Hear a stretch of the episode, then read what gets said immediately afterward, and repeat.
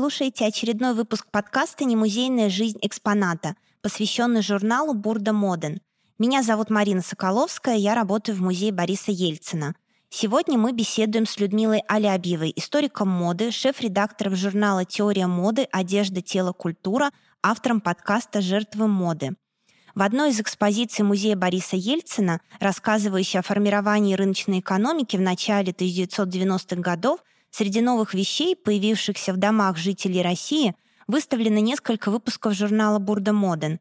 Среди важных изданий перестройки, таких как детский журнал «Трамвай», газеты «Коммерсант» или «Спид-инфо», журнал «Бурда Моден» занимает особое место – во-первых, это был первый западный журнал, начавший издаваться в СССР, для чего издательство Энне Бурда и Внешторг издат образовали совместное предприятие. Первый русский номер был представлен советским читательницам в марте 1987 года. В первые годы журнал был переводным и даже печатался в Германии – Вторая причина особого значения Бурда Моден связана с его популярностью. Можно предположить, что каждая жительница в России в 90-е годы хоть раз да, держала в руках этот журнал. Сегодня мы говорим о значении журнала Бурда Моден в постсоветской России. Когда я была ребенком в 90-е годы, я очень любила рассматривать этот журнал, Э, и даже шила по его выкройкам платья. А для вашей семьи, для вас лично этот журнал играл какую-то роль? И вообще рукоделие в вашей жизни играли какую-то роль? Да, и очень большую потому что моя мама все мое советское детство и всю, в общем-то, э, ну, я не, не знаю, как было в, сем, в, сем, в самом начале 70-х, потому что меня еще тогда не было на свете, моя мама была портнихой. Вот. И, в общем-то, портнихой не такой, которая да, обшивала только свою семью, которая шила на заказ. То есть она была профессиональной портнихой, которая была очень востребованной, популярной в нашем городе. Я помню толпы клиентов, которые к ней пытались записаться. То есть э, иголки, нитки, выкройки и отрезы окружали меня все мое детство. Видимо, это было какой-то прививкой от э, рукоделия, потому что сама я ничего особенно делать не умею, но вот умею писать про это и, э, и печатать статьи на эту тему. Бурду Моден, конечно же, я держала в руках и не раз, и даже помню первые ее выпуски. Надо сказать, что, конечно, это был такой особый журнал для нас, ну, потому что, да, были красивые картинки, и потому что казалось, что это имело уже большее отношение к нашей жизни, чем, предположим, каталоги Отто, которые там в 80-е годы мы с подружками рассматривали, э, выбирая понравившийся предмет. Их роль, роль Бурды Моден высока еще и потому, что там было очень э, хорошее качество выкроек. А, вот все те, кто э, умеет шить э, а, и сравнивают там выкройки в работнице и выкройки в бурдемоден, и, конечно, качество их было так высоко, что все рукодельницы очень любили этот журнал еще и с такой очень практической и технической точки зрения. Моя мама вряд ли шила по э, бурде, потому что на тот момент она практически уже как-то ну, все меньше и меньше занималась этим. А второе, ну, она была закройщицей, то есть у нее с выкройками все было хорошо, она умела практически делать чуть ли не на человеческом теле все эти замечательные манипуляции. Можно ли сказать, что журнал Бурда Моден был журналом мод, который э, предложил советской женщине вот те же фасоны, ткани, расцветки, да, которые были актуальны и для западных сверстниц. То есть впервые в Советский Союз пришла такая актуальная мода. И вообще может ли такой журнал, который рассказывает о том, как шить своими руками, считаться журналом моды? Ну, я думаю, что э, про актуальную моду информация до, до советских женщин как-то доходила и по другим каналам, и до Бурда Моден, потому что, ну, надо сказать, что Бурда Моден, в общем-то, и до э, варианта на русском языке вполне себе присутствовала в поле э, внимания.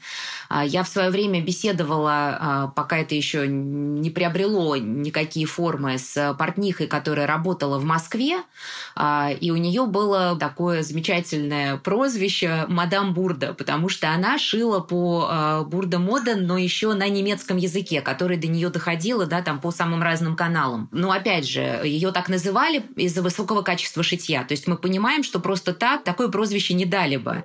Что касается актуальной моды и актуальных э, фасонов и тканей, вот в том объеме, который это предложила э, Бурда, это же были не только да, истории про то, как шить, э, это были истории вообще как бы про образ жизни, про некий быт, который в таком более-менее завершенном виде, представленном на журнальной странице, пришел в, в женский мир Понятно, что какие-то отдельные элементы, они и до этого просачивались, но в целом это создавало такую картинку, в общем, такого э, симпатичного буржуазного мира, о котором советские на тот момент российские люди мечтали, хотели частичку его как-то реализовать в своих домах, в своих жизненных условиях. Это было, конечно, сложно, принимая во внимание ситуацию, которая на тот момент существовала в, в нашей стране, но тем не менее, казалось, что действительно связи с этим миром э, на тот момент было уже гораздо больше, потому что не только актуальные моды, актуальные ткани, но и часто э, какие-то э, события, связанные с жизнью страны. Например, конкурс «Московская красавица». Да, я до сих пор помню тот номер, на обложке которого красовалась Маша Калинина. Это там внутри была съемка с ее участием, она на, на обложке она была, по-моему, в белой шубе. Это, конечно, да, был номер, который, ну вот с одной стороны, он показывал нам вновь вот эту такую, не, может быть, не, не, не, не гламурную жизнь, но очень близкую к ней. И, конечно, с этой, с этой картинкой себя было, наверное, проще соотносить, потому что Маша была вот московской девушкой, которая стала московской красавицей, победила в конкурсе. И, в общем-то, мне кажется, это тоже революционным образом изменило, наверное, отношение э, к, к содержанию этого журнала. Да, я знаю, что, например, одна моя коллега Э, в свое время, увидев Бурда Моден э, предложение по макияжу, бы скопировала такой образ с обложки, и он стал одним из самых значимых для нее. То есть до сих пор она во многом делает такую прическу, какую она увидела когда-то на обложке журнала Бурда Моден. То есть, как я понимаю, вот то, о чем вы говорили, да, это такой рассказ про новую материальность, которую формировал журнал. То есть наравне, видимо, с сериалами, с э, переводной литературой, как бы через журнал Бурда Моден э, в наш быт пришли э, разные новые вещи, в том числе традиции, ранее отсутствовавшие да, в Советском Союзе, в России. Да, и был какой-то такой более, что ли, ну, а, приземленный вариант. Примерно в то же время в Россию приходит ВОК. Ну, как примерно, чуть позже, конечно, но тем не менее. Но он предлагает а, вот эту вот а, люксовую, а, сказать, скорее такую очень-очень а, дорогую историю и дорогой образ жизни. И, наверное, ориентируется на другого немножко потребителя, хотя это такая сложная история, да, для кого вообще издаются глянцевые журналы, да, и на кого они ориентируются, для кого они, собственно, формируют эту мечту. А Бурда Моден а, предложил, ну, что-то более такое реалистичное и прикладное. Это можно было попробовать реализовать худо-бедно в тех условиях, в которых мы жили.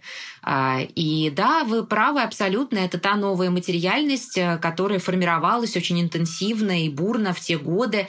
Сериалы здесь тоже играли, конечно, огромную роль, потому что понятно, что э, каждый вечер э, к нам в дом приходили великолепные герои самых разных сериалов, начиная от, ну, наверное, Санту-Барбару все помнят прежде всего. Вот, казалось бы, жизнь и быт, кто они там были, не знаю, по-моему, по-моему, владельцы каких-то нефтеперерабатывающих компаний, но вот тем не менее, то есть как-то с ними тоже люди ассоциировались. Мы, с одной стороны, говорим о том, что журнал Бурда Моден, журнал мод. Я тут повторю вопрос, вообще возможно мода своими руками? То есть можем ли мы шить модное платье? Или мода — это всегда про продажу авторского взгляда на одежду?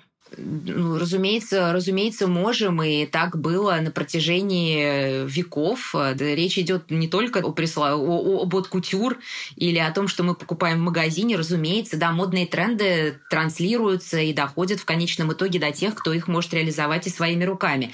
Сегодня, э, на самом деле, э, вот это возвращение к каким-то таким э, рукодельным практикам, оно ну, заметно очень в связи с разными процессами, в том том числе связанными, естественно, с повесткой устойчивой моды. Безусловно, а, какой-то пик а, креативности пришелся и на а, период локдауна, да, поскольку в это время явно фиксировали всплеск увлечения разными DIY техниками, пошить, приготовить, починить что тоже немаловажно, потому что мы э, ну, в советскую эпоху э, прекрасно представляли себе, как э, поддержать костюм в состоянии некоторого жизнеподобия, да, то есть ему, его всегда поддерживали, его всегда подлечивали, как-то залатывали, поскольку, ну, вещь имела огромную ценность в советскую эпоху, при том, что вроде бы мы на уровне деклараций были совсем не вещистыми, тем не менее, да, вот эта материальная составляющая жизни,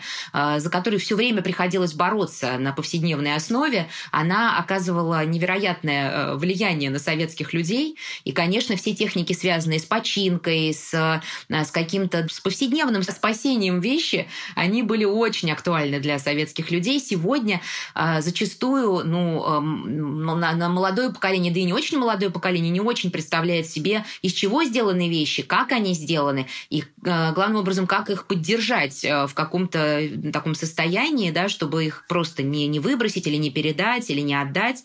Это да, это вот, э, как мне кажется, нарастающая тенденция сегодня. Посмотрим, насколько она удержится после того, как э, пандемия спадет. Но вот на данный момент мы фиксируем рост интереса к э, таким практикам советскую культуру многие называют культурой ремонта, и журнал Борда Моден, когда он появился, появился в таком обществе, где был дефицит вещей, и действительно большую роль играли практики изготовления вещей дома или перелицовки вещей.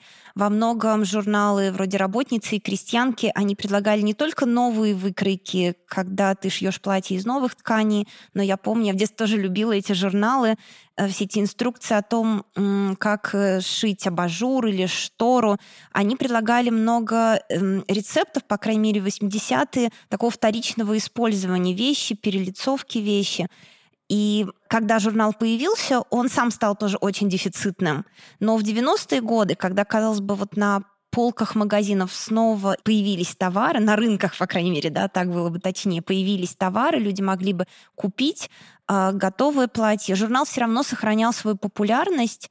Во многом это связано, я так понимаю, с э, бедностью людей, тем, что вот эти практики культуры «сделай сам», они могут быть связаны с разными причинами. Да? То есть для советского времени с дефицитом товаров, для 90-х с э, недостатком денег – а сегодня какие потребности удовлетворяет вот эта культура «сделай сам»? Ну, мне кажется, что вот то, что вы описали, сделать абажур, переделать, ну, условно, сшить из, э, из портьеры платье, а, это, в общем-то, тот же самый ресайклинг, который сегодня востребован в рамках другой э, идеологической конструкции, связанной с устойчивой модой. Сегодня все больше и больше а, дизайнеров а, переосмысляют свои практики в рамках, ну, как бы совсем другого уже модного цикла, не линейного, а, собственно, когда ты э, понимаешь, как вещь родилась, и, собственно, примерно представляешь себе, как она закончит свое существование.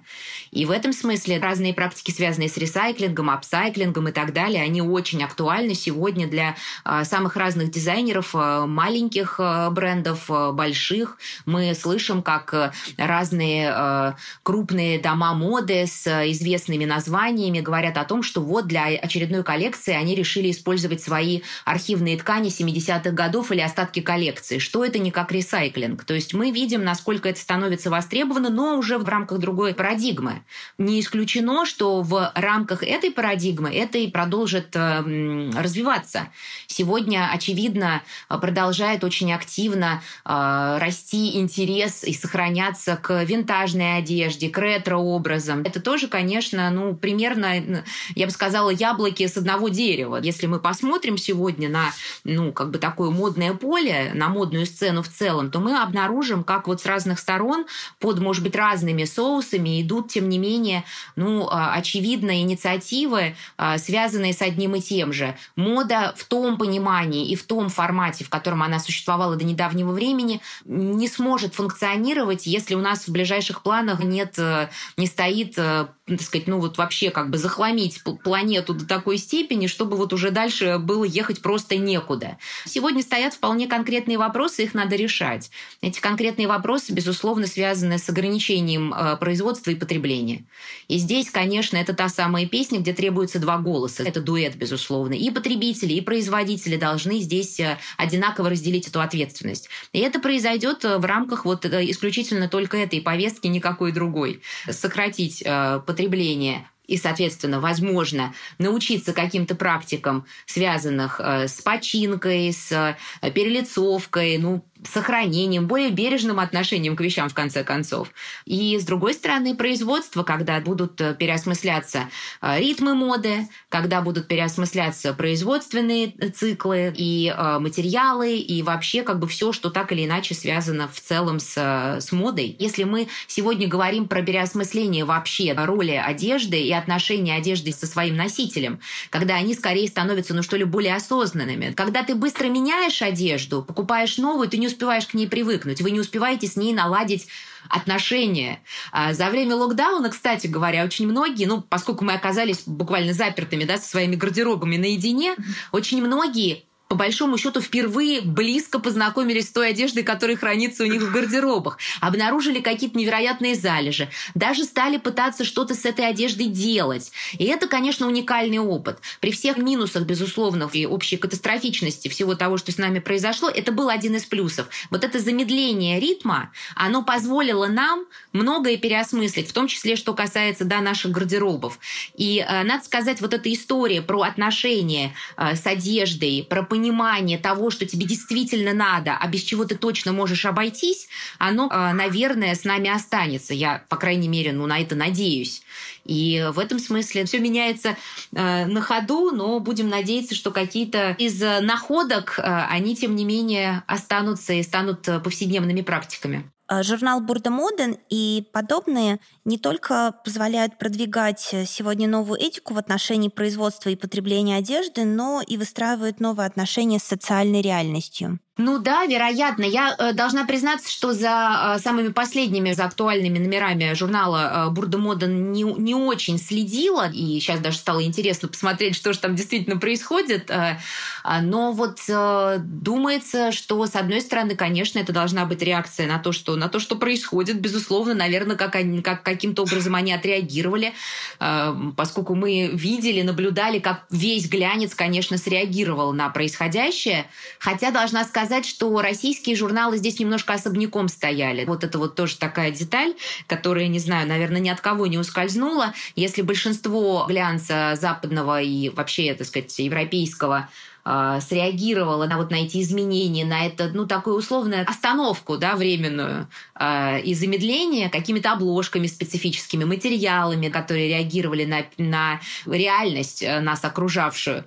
А, российские журналы э, моды как-то предпочли сделать вид, э, что вокруг особенно ничего не происходит. Но не все, да, там были какие-то попытки на это отреагировать. Но вот интересно, что в этом смысле Бурда Моден сделала. По-моему, русский журнал Бурда, э, судя по последним номерам, также не особо отреагировал.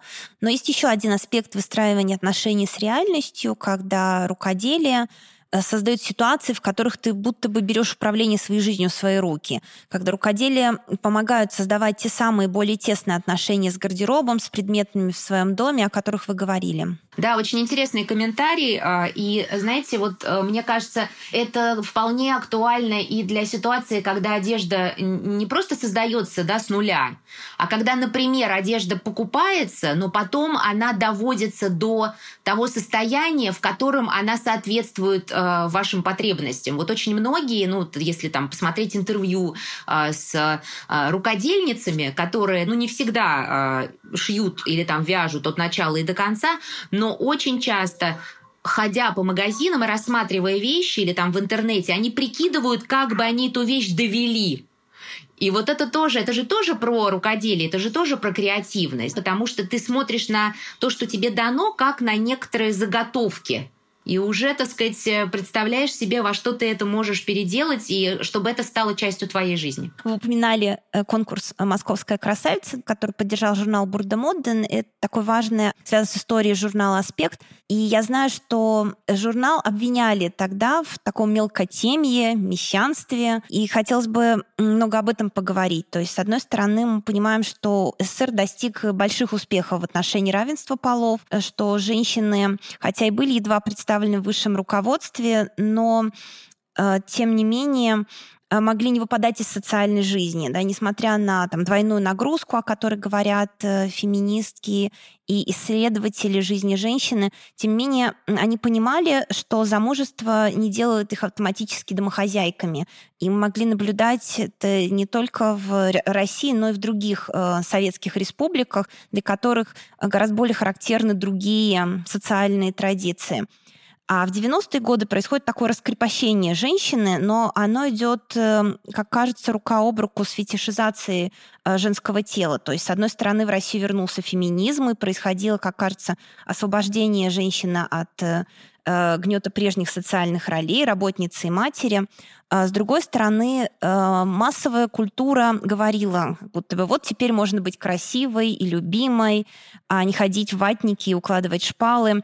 То есть перестройку стали публично говорить о сексе в кино и в прессе. Появились конкурсы красоты. Но вот какова роль э, в этих процессах Бурда Моден в России? И предлагал ли журнал такую стратегию освобождения советской женщины? Или, напротив, он действительно выступил инструментов нового закрепощения и объективации? Ох, да, ну, в общем, вы, э, да, много, много, много чего сказали, э, и, наверное, самые какие-то важные слова проговорили. Я не думаю, что Бурда Моден э, был инструментом закрепощения или объективации. Бурда Моден, в общем, вполне в своей такой логике работал и э, в этой логике предлагал ну, некоторый такой, так сказать, усредненный, вполне себе э, уже обжитой э, вариант женственности, да, когда, с одной стороны, там, женщине не чужды какие-то практики, связанные с красотой, с, с уходом за собой, с э, некоторыми удовольствиями, э, связанными с этими ритуалами. С другой стороны, в общем-то, вполне себе э, женщины активной, занимающей активную какую-то социальную позицию. Мне трудно, наверное, судить сейчас вот так вот, да, издалека, не, не, не держа в руках жур, журнал, подписку, значит, или там, не знаю, хотя бы несколько номеров э, журналов, но из того, что я э, помню, и вообще в целом из контекста, э, мне почему-то кажется, что, ну да, по логике вещей это было еще одним таким высказыванием в общей вот этой многоголосице, которая, с одной стороны, действительно предлагала, ну, наверное, в каком-то смысле обновленный вариант женственности, ну, поскольку впервые стало можно просто быть красивой. И вот и все. На, на этом можно было закончить, э, э, закончить свою борьбу. А с другой стороны, там присутствовали самые разные, э, самые разные, как мне кажется, э, направления, которые женщина могла для себя выбрать или жонглировать ими привычно. На самом деле советская женщина привычно жонглировала этими ролями и до наступления перестройки, и несмотря да, там, на, на, на разного рода декларации, мы вообще тоже понимаем, что и советская женственность общественность претерпела на протяжении 70 э, лет э, большие изменения. Если мы посмотрим вообще на ну, как бы ритуалы, обиход, э, устройство жизни советской женщины, ну, в общем-то, понятно, что и какие-то практики, естественно, связанные с красотой, связанные с, э, с какими-то, да, такими, э, сказать, несерьезными, казалось бы, э, ритуалами, они вполне себе присутствовали в женском мире. Другой вопрос, что, наверное, с приходом, ну, вот этой формированием новой культуры, они легитимизировались, безусловно. И Бурда Моден здесь была, ну, еще одной площадкой, которая, собственно, поддерживала вот этот такой обновленный идеал. То есть в каком-то смысле нас не должно пугать то, что в 90-е годы вернулось представление о том, что женщина может быть просто красивой и счастливой безотносительно ее социальной роли. Нас совершенно точно вообще ничего не должно пугать, э, ну, кроме, очевидно, страшных вещей.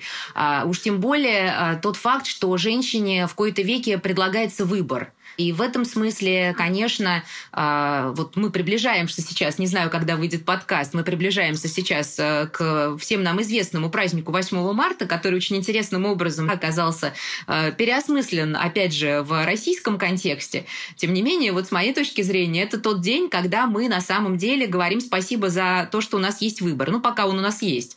И в этом смысле, да, если ты выбираешь быть красивой и счастливой, отлично. Если ты выбираешь быть э, успешной и счастливой, счастливый, тоже хорошо. Если ты выбираешь и то, и другое, и третье, э, неплохо, если, если это получается. То есть э, конечно, мы сегодня, да, или там не мы, но вообще мы привычно как-то демонизируем 90-е, а, как-то вот очень вполне себе в рамках вот повестки существующей. На самом деле страхи и страхи и демонизация – это в основном продукт э, незнания, да, и манипуляций. А для того, чтобы как-то разобраться, вот классная штука – посмотреть журналы, которые издавались в то время, почитать э, интервью, поговорить с людьми, наконец. И выясняется, что картина была, ну, в общем-то, не такой однозначной однозначной однобокой. В этом смысле мне кажется, та многоголосица, э, которую себя представляли 90-е, она на самом деле, ну, э, была временем, а, временем ну, невероятной свободы и формированием да, каких-то новых смыслов. И здесь, конечно, и Бурда тоже играла очень большую роль в этих процессах. И конкурсы красоты, а, которые обсуждались а, очень пристально всеми и критиковались, и наоборот превозносились. Но, кстати, да, говоря про конкурсы красоты и про советскую эпоху, вот я вспоминаю такую замечательную передачу «А ну-ка, девушки», вот в которой, которая какое-то время выходила было в, по-моему, 80-е годы. И когда э, мы вспомним о составе вот этих конкурсов для девушек, то, в общем, наверное, э, наше представление о том, что советская эпоха это исключительно про комсомолок, которые да, там ориентировались на какие-то грандиозные результаты в труде, ну вот э, немножечко наша вот эта конструкция, она покосится, она явно не выдержит испытания, э, собственно, какими-то реалиями. Потому что там было много разных конкурсов, связанных, с, конечно, с какими-то индустриальными подвигами и кухонными э, достижениями, но, в общем-то, вполне себе предполагалось, что мы, да, не чужды каких-то каких практик. Тут я соглашусь, что, конечно, я довольно утрированно, видимо, да, ролила эту критику журнала. Сейчас подумала, что ведь журнал Бурда Моден помогал в том числе женщинам зарабатывать в те же 90-е годы. И я знаю такие случаи, когда женщины шили по выкройкам из журнала не только для тех э, своих знакомых, которые были заказчиками, но и для продажи через киоски, например, через какие-то маленькие магазинчики. И в этом смысле, наверное, сама такой активной женщины задавалась этой практикой сделать что-то своими руками. Не быть только потребителем, а быть создателем этой реальности и изначально да, это предполагало довольно активную социальную роль. Безусловно, ну, конечно, зачастую это было просто ну, необходимостью, да, поскольку нужно было как-то выживать, нужно было как-то одеваться, одевать себя, кормить, и, соответственно, зарабатывать. И зачастую это были ну, те каналы, которые позволяли э, это делать, да, единственные каналы. Другое дело, что вот мне кажется, вот мы как-то вокруг ходим этого, вот этого желания преобразовать, желания создать. Наверное, это свойство человека. Ну, мне кажется, созидание, я очень, очень хочу в это верить, это и есть человеческое в нас. Э, и вот это созидание, оно в том числе да, приобретает вот такие формы.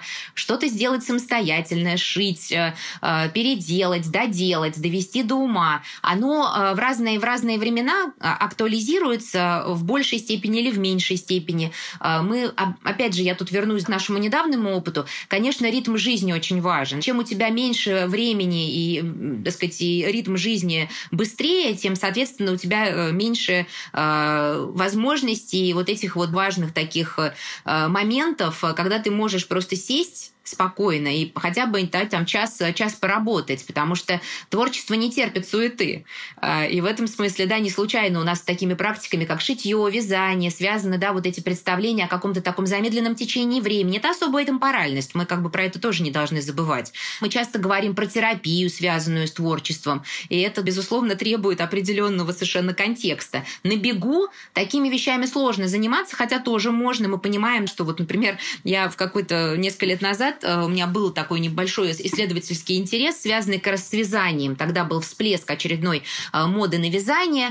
Э, лет, наверное, 10 назад стали появляться друг за другом в Европе, в Америке, да и в России вязальные клубы, кружки, И э, мы все дружно писали о том, что это такое замедление ритма жизни. Я когда-то на конференции была в Нью-Йорке и шла по, по улице, там был моросил дождь, и навстречу мне бежала дама в руках с вязанием и вязала на ходу. И тогда я подумала, что все эти наши конструкции, связанные да, с замедлением, они, в общем, вот э, терпят крах прямо здесь, э, в центре Нью-Йорка. С другой стороны, понятно, да, замедление, некоторое такое спокойствие, которое должно, по идее, быть э, связано с этими практиками. Это, конечно, тоже такие важные очень элементы. Так что мы можем сказать, что одна из самых важных ролей журнала Бурда Моден, видимо, не просто в том, что он предложил выкройки и инструкции о том, как что-либо мастерить, и шить, и вязать, и делать украшения, украшать дом и готовить, но в том, что он предложил, зафиксировал в таких ярких, соблазнительных картинках саму возможность выбора для э, миллионов женщин во всем мире и в СССР в эпоху перестройки в постсоветское время, выбора создавать вокруг себя тот мир, который ты хочешь, да, видеть не просто готовый мир вещей, там, с разными идеологическими знаками или созданный э, в соответствии с Э, воображением какого-то дизайнера, работающего на большое предприятие, создавать э, те вещи, которыми ты сам хочешь себя окружить. И вот это, видимо, самая важная роль такого журнала и вообще всех журналов о рукоделии. Да, безусловно. Э, это такая созидающая, конечно, история. Но, с другой стороны, вот вы упомянули яркие картинки. Это тоже, конечно, было одним из отличительных, одной из отличительных черт. И тот факт, что журнал печатали в Германии, это же поначалу, да, это говорит о том, что Э, ну, как бы типографика и все, все, что связано с качеством печати, было, ну, невероятно важно. И, видимо, привлекательность картинки играла, конечно, здесь огромную роль. Когда вы, рассматривая рецепты, э, ну, приготовления еды, вас соблазняли эти картинки, потому что если сравнить примерно то же самое в каких-нибудь журналах э, вроде «Крестьянки», «Работницы», конечно, они не выдерживали этой конкуренции, этой соблазнительности и качественности картинки, изображения. С одной стороны, да, создать, э, создать э, своими руками. С другой стороны, мне почему-то кажется, не знаю, надо подумать над этим еще, еще дольше, вероятно, э, что зачастую вот рассматривание журнала – это не столько руководство к действию, сколько тоже, ну, вот хотя бы, да, такая попытка в воображении создать некий мир – который ты не можешь ни, ни купить, ни создать, может быть, своими руками, но ты, по крайней мере, можешь его вообразить. И э, это было таким очень ярким и соблазнительным руководством э, к этому воображаемому действию и остается таковым? Вот это вопрос, потому что мне почему-то кажется, что часто э, роль этих журналов, она э, сводится вот к этой бурной работе воображения. И в этом смысле это, наверное, совпадение журнала и времени. Журнал, который предлагает э, сделать ставку на воображение, на практики а, такого самостоятельного управления реальностью и времени перестройки и 90-х, которые предлагали людям также быть социально активными и, и менять окружающий мир. Безусловно, это очень хорошо бьется с, с, общей, с, с общими настроениями того времени и вообразить, а может быть даже и успешно реализовать. Спасибо большое. Вы слушали подкаст «Музейная жизнь экспоната». Мы говорили о значении журнала «Бурда Моден» по советской России и значении практик, сделанных своими руками. В музее Бориса Ельцина есть две экскурсии, посвященные практикам рукоделий и их роли в культуре. Это экскурсия «Модная революция» о журнале «Бурда Моден» и «Подарок маме», Экскурсия о вышитой Борисом Ельцином в подростковом возрасте подушки, гендерном равенстве в советской школе и значении вышивки в послевоенной культуре 1940-1950-х годов. Приходите в музей. Спасибо большое за замечательные разговоры. Да, согласна. Приходите в музей.